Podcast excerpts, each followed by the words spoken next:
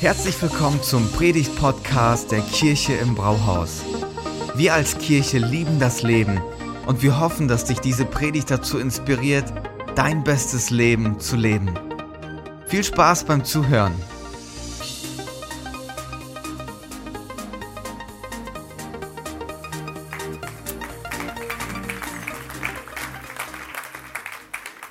Ihr seht echt richtig gut aus, so wie Sina gesagt hat.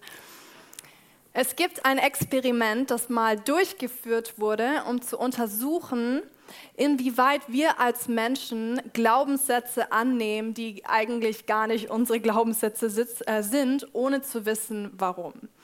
Und dieses Experiment ist so, da ist eine Gruppe von Leuten in einem Wartezimmer, die denken, die gehen gleich zum Arzt und dann ertönt ein Gong und alle stehen auf. Und die sind alle eingeweiht, alle wissen, sie müssen jetzt aufstehen, außer eine einzige Frau. Und sie ist natürlich am Anfang total irritiert. Ähm, was machen die hier? Warum stehen die auf? Und sie bleibt erstmal sitzen, ignoriert es und dann passiert das nochmal und nochmal. Und irgendwann steht sie auch auf, ohne zu wissen, warum. Und dann werden die äh, Patienten äh, nacheinander ähm, zum Arzt geführt. Das heißt, der Raum wird immer leerer. Und am Ende sitzt nur noch diese einzelne Frau da. Und was passiert? Der Gong ertönt und natürlich steht sie auf. Und dann kommt ein Mann rein, der auch nichts von all dem weiß. Und dann fragte sie, warum stehst du immer bei diesem Gong auf? Sie sagt, keine Ahnung, es haben alle gemacht, deswegen bin ich auch einfach aufgestanden. Und wie schade und tragisch wäre es, wenn du und ich irgendwann merken, ähm, am Laufe unseres Lebens oder am Ende unseres Lebens. Ich habe mich immer Christ genannt, aber was genau ich geglaubt habe und warum, keine Ahnung. Und genau deswegen haben wir uns entschieden, diese Predigtreihe zu starten, weil wir glauben, ähm, dass es richtig wertvoll sein kann, ähm, sich auf diese Reise zu begeben. Für sich ganz persönlich, aber auch für uns als Kirche. Was glauben wir überhaupt? Und diese Reihe ist inspiriert von einer anderen Predigtreihe von der Fresh Life Church. Und die nächsten Wochen werden wir gemeinsam ähm, uns das apostolische Glaubensbekenntnis vornehmen oder auch Credo genannt. Und viele von euch kennen es vielleicht, vor allem wenn ihr schon mal in der Landeskirche seid, äh, wart. Ähm, und wir werden gleich gemeinsam entfalten, was ist es überhaupt, dieses Credo, wenn du das noch nicht kennst. Aber bevor wir das tun, würde ich das euch einmal gerne vorlesen. Und die, die ganz mutig sind, dürfen auch laut mitlesen, wenn ihr wollt, oder ihr lest einfach den Text mit, der hinter mir ist. genau, das ist das apostolische Glaubensbekenntnis. Also, ich glaube an Gott, den Vater, den Allmächtigen, den Schöpfer des Himmels und der Erde und an Jesus Christus, seinen eingeborenen Sohn, unseren Herr, empfangen durch den Heiligen Geist, geboren von der Jungfrau Maria gelitten unter Pontius Pilatus, gekreuzigt, gestorben und begraben, hinabgestiegen in das Reich des Todes, am dritten Tage auferstanden von den Toten, aufgefahren in den Himmel. Er sitzt zu Rechten Gottes, des allmächtigen Vaters. Von dort wird er kommen, zu richten die Lebenden und die Toten. Ich glaube an den Heiligen Geist die heilige christliche Kirche, Gemeinschaft der Heiligen, Vergebung der Sünden, Auferstehung der Toten und das ewige Leben. Amen. Danke, dass ihr mitgesprochen habt. Das war cool. Ja, also, ähm, es kann ganz schnell passieren, dass es nämlich uns geht, ohne dieses Credo, so geht wie diesen fünf Männern aus der Sage, die ihr bestimmt auch kennt. Ähm, und zwar ist das eine Sage von fünf blinden Männern, die alle einem großen Elefanten gegenüberstehen. Und jeder erlebt das Tier anders. Der eine hat den Fuß vor sich und denkt so, ja, das fühlt sich an wie so ein Baumstamm. Der andere hat den Bauch vor sich und denkt so, ja, das ist wie eine Wand. Der andere den Rüssel und denkt, ja, das ist eine Schlange. Und angewandt auf den christlichen Glauben würden wir sagen, ohne dieses Glaubensbekenntnis würden wir unseren Glauben vielleicht unterschiedlich definieren. Und wisst ihr, wir in Gifhorn haben über 30, das ist richtig viel für eine Stadt, 30 christliche Gemeinschaften, die alle vielleicht einen anderen Schwerpunkt haben, einen anderen Stil. Und es ist auch voll ähm, okay, das macht den einen nicht besser als die andere Kirche. Aber es muss etwas geben, wo wir sagen, in dem sind wir uns einig. Keine Frage, das ist unumstößlich, daran ist nichts zu rütteln. Und Jesus selbst hat ja das Wort Gottes, die Bibel, gelebt mit seinem ganzen Leben. Er kannte ganze Stellen aus dem Alten Testament auswendig, hat darin gelebt. Und wir würden sagen, ja, für uns ist die Bibel auch unsere Grundlage. Aber wisst ihr was? Die Bibel hat über eine Million Worte. Und diese Worte haben alle das Potenzial, uns zu prägen, uns zu verändern, uns zu, ja, unser Leben zu tragen. Und das ist aber ganz schön viel. Und stell dir vor, du hast äh, wie so ein Buffet vor dir, vielleicht beim Chinesen oder bei deinem Lieblingsrestaurant denkst so, boah, das ist einfach zu viel. Ich will jedes einzelne Gericht und jeden Salat und jeden Nachtisch. Ich will alles probieren, aber es passt nicht auf mein Teller. Und wenn die Bibel dieses Buffet wäre, dann ist unser apostolisches Glaubensbekenntnis auf 100 Worte runtergebrochen, wie so ein mundgerechter Teil des Buffets, also wie so ein Löffel, ähm, wo die besten Sachen drauf sind auf diesem einen Löffel. Und vielleicht kennst du diese Fernsehshow The Taste. Und da werden Leute herausgefordert mit vielen Zutaten, aus denen normalerweise so ein ganzes Gerichten, vielleicht sogar ein ganzes Menü besteht und sagt, hey, bereite das so zu, dass es auf einen Löffel passt. Und ich will immer diesen Löffel probieren und bin immer neidisch. Ähm, genau. Und so ist unser Credo. Das Beste und die, die, die, ähm, die wertvollen Zutaten extrahiert auf einem Löffel. Das ist eine absolute Geschmacksexplosion. Und wir wollen das uns die nächsten Wochen vornehmen. Und ähm, wie dieses Glaubensbekenntnis entstanden ist, ist auch richtig spannend. Ich kann da nicht zu tief reingehen. Ähm, aber auf jeden Fall zum ersten Mal aufgeschrieben finden wir es am Ende des zweiten Jahrhunderts nach Christus. Und tatsächlich diente es dazu, den christlichen Glauben zu bewahren und ähm, auszumachen, das macht uns aus. Zum einen Teil kam ähm, nach und nach Leute daher und meinten, hä, was, wie? Maria war eine Jungfrau, was, wie geht das? Und so ähm, war die Gefahr, dass sich Dinge im christlichen Glauben verändern, verdrehen und das nennt man Irrlehre. Und dann haben, haben die Christen gemerkt, nein, wir brauchen etwas auf Papier, wo wir, äh, wo wir definieren, das ist wahr, Punkt. Und das Zweite ist, es kam irgendwann Verfolgung auf. Christen wurden ähm, verspottet, verfolgt und die Christen haben gesagt, hey, ich will wissen, warum ich verfolgt werde. Ich will wissen, was ich glaube und was mein Fundament ist. Und so haben sie dann dieses Glaubensbekenntnis definiert. Und was hat das für uns als, ja, was ist das für uns der Schatz darin? Warum sollten wir uns so viele Jahre später damit auseinandersetzen? Der erste Grund ist, Gott wird groß gemacht. Das heißt, im Laufe dieser Reihe werden wir uns beschäftigen mit der, den Eigenschaften Gottes, wer ist und vielleicht verliebst du dich ganz neu oder zum ersten Mal in Gott und in Jesus und merkst, wow, deswegen ist Jesus so besonders. Und wir alle wissen, wenn wir jemanden bewundern und feiern, dann fangen wir an, ähm, an über ihn zu reden und diese Person wird groß gemacht.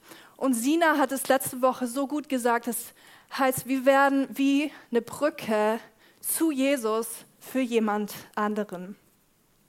Und der zweite Grund, warum das so wertvoll für uns ist, ist, wir wachsen. Das heißt, ähm, du bist vielleicht frisch im Glauben oder auch schon lange dabei, aber während wir uns damit beschäftigen, merken wir, wow, mein Glaube hat ganz schön Substanz, auch wenn ich mich manchmal gar nicht danach fühle, aber ich darf wachsen und darf eine stabile Grundlage in meinem Glauben haben. Und das Dritte ist, es vereint. Wie schon gesagt, es gibt so viele verschiedene ähm, Stile, Christentum ähm, zu leben. Manchmal sind wir uns auch gar nicht immer alle einig tatsächlich. ähm, und sind grundverschieden. Aber wir dürfen alle den gleichen Löffel schmecken und wir merken, hey, wir sind alle eine Familie. Geschwister sind auch immer sehr unterschiedlich. Und das Letzte ist, wir sind Teil einer richtig reichen Geschichte. Wir haben da ein geistliches Erbe. Das ist nicht einfach irgendwann die letzten Jahrzehnte oder Jahrhunderte aufgeploppt, sondern ähm, die letzten zwei Jahrtausende waren Menschen vor uns, die das gelebt haben, die dafür gelitten haben, die dafür gestorben sind. Und wir dürfen uns in eine Familie packen mit diesen Leuten und es ist wie so ein Staffelstab, der weitergereicht wird von Generation zu Generation. Und wir als Kirche dürfen das weiterreichen an ähm, unsere Kinder und Kindeskinder. Und weißt du was, was du glaubst, bestimmt, wie du lebst. Aidan Tozer, ein amerikanischer Pastor, hat mal gesagt, eine Kirche ist nur so einflussreich, wie ihre Anschauung von Gott ist. Und das ganz genau ist unser Ziel mit dieser Reihe, dass unsere Auffassung, unsere, ähm, unser Verständnis von Gott einfach größer wird und er noch mehr in und durch uns wirken kann. Ja, und wie gesagt, in den nächsten Wochen wollen wir unterschiedliche Aspekte rausnehmen. Und heute wollen wir uns beschäftigen mit dem ersten Teil, nämlich Gott als allmächtigen Schöpfer und Vater und wollen reinstarten mit der Seite Gottes, allmächtiger Schöpfer. Und ich glaube, diese Eigenschaft von Gott ist ähm, sehr herausfordernd zu beschreiben. Aber Jesaja aus dem Alten Testament, aus dem ersten Teil der Bibel, hat es versucht. Er hat gesagt: Okay, ich will mit meinen Worten Gott irgendwie beschreiben und ihn groß machen. Und das würde ich euch gerne vorlesen. Das steht in Jesaja 40 ab Vers 12. Wer hat das Meer mit seiner Hand gemessen und das Maß des Himmels mit seiner Handspanne festgesetzt? Wer hat den Staub der Erde mit einem Scheffel gemessen? Wer hat die Berge gewogen und die Hügel auf die Waagschale gelegt? Wer kann wissen, was der Herr denkt? Wer kann sein Ratgeber sein? Mit wem hat er sich beraten, um Einsicht zu gewinnen und sich in Rechtsfragen belehren zu lassen? Und wer hat ihm beigebracht, wie man zu Erkenntnis kommt? Die Völker sind in seinen Augen wie ein Tropfen am Eimer, wie ein Staubkorn auf einer Waage. Mit wem also wollt ihr mich vergleichen? Wer ist mir gleich? fragt der Heilige, fragt der Heilige. Ich habe fast gesagt Heilige Geist. fragt der Heilige. Blickt zum Himmel hinauf und schaut. Wer hat erschaffen, was ihr da seht? Er bestimmt die Zahl der Sterne, die aufgehen und nennt jeden Einzelnen bei seinem Namen. Durch seine große Kraft und die Fülle seiner Macht fehlt keiner von ihnen. Und wenn wir das lesen, denken wir so, okay, äh, Jesaja, du hast einen guten Ansatz gemacht, aber wir merken irgendwie, ringt er um Worte, er findet richtig gute Vergleiche, aber wir merken, Gott ist viel größer, als wir je anfangen könnten zu verstehen oder uns vorstellen können. Und ähm, viele von euch wissen, dass ich äh, in meiner Kindheit und Jugend im englischsprachigen ähm, aufgewachsen bin, damit sehr vertraut. Und es gibt im Amerikanischen ein Sprichwort, das, darin will ich euch hineinnehmen, weil es einfach so perfekt beschreibt, welche Position und welche Stellung Gott in seiner eigenen Schöpfung einnimmt. Und dieses Sprichwort ist ein 800-Pound Gorilla. Ich habe euch sogar ein Bild mitgebracht. Also ein 800 Pfund Gorilla. Keine Angst, ich erkläre das. Ähm, 800 Pfund sind 360 Kilo Körpergewicht. Das ist wie zwei Klaviere in einem Tier. Und wenn man das über jemanden sagt, so, oder über eine Organisation, über ein Unternehmen, so, he's the 800-pound Gorilla, dann ist damit gemeint, ähm, jemand, der nicht zu kontrollieren ist, jemand, der nicht zu dominieren ist, aufgrund seiner Größe und seiner Macht. Was wäre zum Beispiel ein Beispiel in den sozialen Medien? Facebook ist gerade im Moment so gefühlt, es kauft einfach alles auf. äh, niemand äh, wird irgendwie um Erlaubnis gefragt. Ich habe keine Ahnung, aber das ist jetzt so das erste Beispiel, was mir in den Kopf kam. Also eine Größe, wo du denkst, so, da können einfach kleine Unternehmen nicht mithalten. Und woher kommt dieser Vergleich, dieser Gorilla-Vergleich?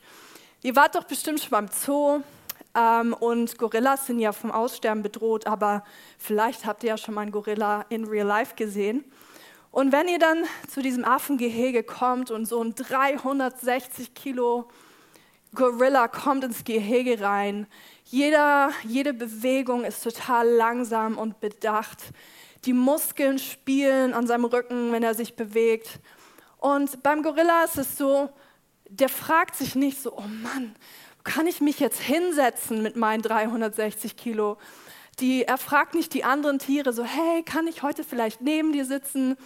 Ähm, welchen Stuhl könnte ich denn einnehmen? Sondern der Gorilla setzt sich einfach hin, wo er will. So, Punkt. Je, niemand würde einfach den leisesten ähm, Verstand haben, irgendwie zu hinterfragen, zu sagen, so, du kannst hier nicht sitzen.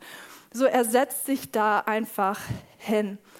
Und wenn wir sagen, dass jemand wie so ein 800 ähm, Pfund Gorilla ist, dann ist das einfach jemand, der den Standard setzt. Und in unserem Vergleich, Gott ist wie dieser 800 Pfund Gorilla. Nichts und niemand kann ihm kann sich mit ihm ähm, duellieren. Er, es gibt einfach niemand in seiner Liga. Niemand ist wie er. Und in Jesaja 40 beschreibt Jesaja so, dass Gott die Sterne gesetzt hat und ihnen Namen gegeben hat. Und ich habe mich diese Woche zum Thema Weltall und Sterne auseinandergesetzt und glaubt mir, das war, das war richtig cool, aber ich war richtig überfordert. Also mein Gehirn hat es gar nicht richtig verarbeiten können, weil das einfach so krass ist. Und ähm, ich habe euch hier ein Bild mitgebracht. Wusstet ihr, dass die Erde eine Million Mal in die Sonne passt? Und die Sonne ist fast 150 Millionen Kilometer weit weg von der Erde. Und diese Woche war es richtig schön warm. Ich war sogar schon im T-Shirt joggen und meine Arme haben seit Monaten wieder Sonne gespürt. Ich weiß nicht, ob es dir auch so ging. Und das musst du dir vorstellen, die ist 150 Millionen Kilometer weit weg und wir spüren die Wärme und denken so, wow, schön warm.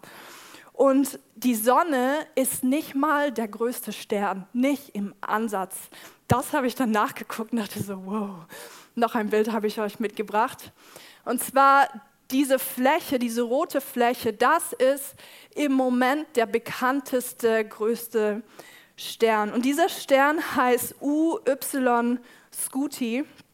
Und der ist 1700 Mal so groß wie die Sonne.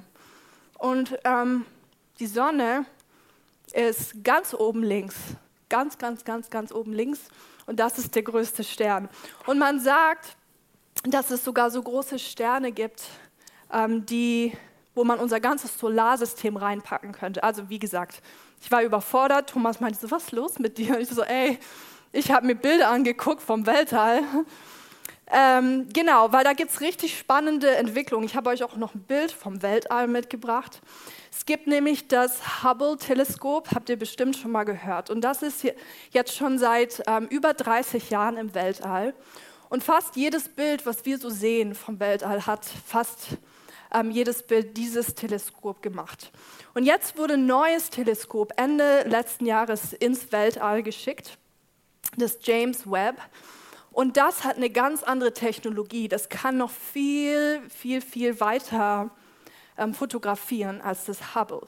Und zu diesem Anlass hat der NASA-Chef gesagt, Bill Nelson, wir sind der Entdeckung der Geheimnisse des Universums einen Schritt näher gekommen. Und ihr Ziel ist es, herauszufinden, was ist da noch alles? Ähm, wo hat unser Universum angefangen? Wie hat es alles angefangen? Und ganz ehrlich, ich, ich lese es und denke so, Gott, in der Bibel steht, dass du das Weltall mit deinem Maß, deiner Hand, mit deiner Handspanne abgemessen hast, dass du ein Wort gesprochen hast und das alles war da. Das, wo wir vielleicht in unsere Astronautenanzüge schlüpfen als Menschen und für ein paar Minuten da oben schweben, denken so, wow, Und Gott spricht ein Wort und das alles war da. Und es versteckt uns einfach die Sprache. Also nochmal, wer kann in Gottes Liga mitspielen? Es wäre ein Witz, Gott irgendwie anders zu nennen als allmächtigen Schöpfer. Und in Nehemiah 9, Vers 6 sagt Nehemiah, du allein bist der Herr, du hast den Himmel gemacht, das Firmament, die Sterne, die Erde und alles, was auf ihr lebt und das Meer und alles, was darin ist. Du hast ihnen all das Leben geschenkt und die himmlischen Herrschaften, äh, Herrscher beten dich an. Und wisst ihr was? Um das zu glauben, zu glauben, ja Gott, krass, du hast das gemacht, das warst du. Es braucht Glauben, um das zu glauben. Es braucht Glauben, um an ihn zu glauben. Und es braucht Glauben äh, zu sagen, Gott, alles, was ich sehe, alles, was ich wahrnehme, jeden Menschen, den ich begegne, selbst mich hast du geschaffen. Und in Hebräer 11, Vers 6 heißt es, wer zu Gott kommen will, muss fest damit rechnen, dass es ihn gibt und dass er die Menschen belohnt, die ihn suchen. Das heißt, es braucht Glauben, um Gott zu begegnen. Es braucht immer ein Credo. Und weißt du was, selbst wenn du sagst, ähm, ich glaube nicht an Gott, dann hast du auch ein Credo. Dann sagst du nämlich, hey, ich glaube, dass vielleicht alles von nichts gekommen ist. Und wenn du sagst, ich glaube, dass Gott alles gemacht hat, also beide Glaubenssätze brauchen ein, ich glaube an, Doppelpunkt. Und weiter in Hebräer 11, Vers 3 heißt es, durch den Glauben verstehen wir, dass die Welt auf Gottes Befehl hin entstand und dass alles, was wir jetzt sehen, aus dem entstanden ist, was man nicht sieht. Und hier wird deutlich, dass was gebraucht ist, ist ein Akt des Vertrauens. Weil ganz ehrlich, ich kann mir das einfach nicht vorstellen, wie Gott die Erde so geschaffen hat. Aber es erfordert ein, ja Gott, ich vertraue dir, dass du die Macht hast, das zu tun, dass du mich geschaffen hast. Und wisst ihr, wir können um uns herum Hinweise, wie so Clues, entdecken, dass es da jemanden gibt, der dahinter steckt. Neulich hatten wir ein Gespräch mit jemandem und es ähm, ging darum, wie begegnen wir Gott? Wie nehmen wir ihn wahr? Wir können ihn nicht sehen, aber wie nehmen wir ihn wahr? Und dann hat die Person gesagt, hey, manchmal, wenn ich spazieren gehe, dann sehe ich diesen einen Baum und wenn der so in der Sonne dasteht im Frühling, und dann denke ich so, wow, das ist so schön. Und dann schweift mein, meine Gedanken schweifen zu Gott und ich sage, wow, Gott, du bist so groß. Und vielleicht kennst du das, du siehst etwas und bist so, wow, das ist so krass und deine Gedanken schweifen zu Gott und du merkst, hey, da muss ein Genie dahinter stecken. Es ist ein Hinweis in unserem Herzen, dass es da mehr geben muss, als wir jetzt gerade sehen und wahrnehmen. Also ja, Gott ist Schöpfer, allmächtiger Schöpfer. Auf der einen Seite muss er nur den Finger schnipsen und wir sind nicht mehr da. Er spricht ein Wort und wir sind da. Unser Leben hängt von ihm ab.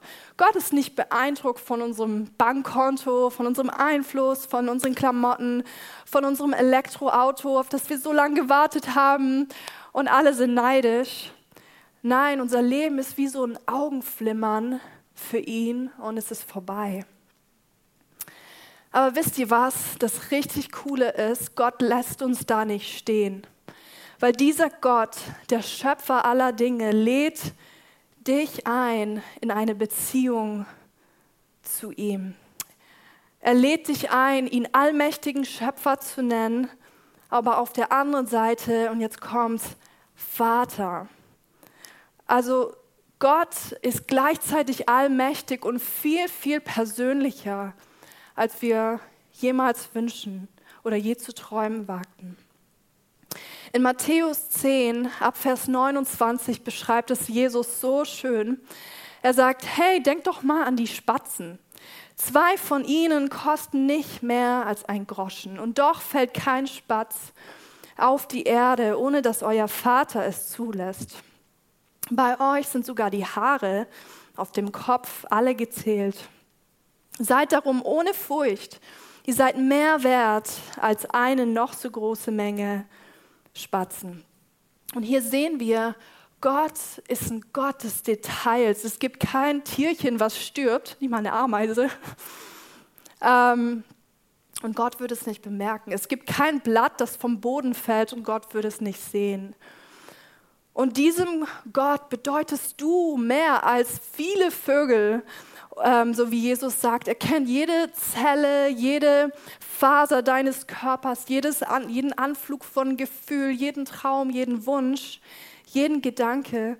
Und ich meine, wie hat uns Jesus gelehrt zu beten? Er hat nicht gesagt, hey, wenn ihr betet, sagt, oh allmächtiger Gott, euer Durchlaucht, eure Hoheit.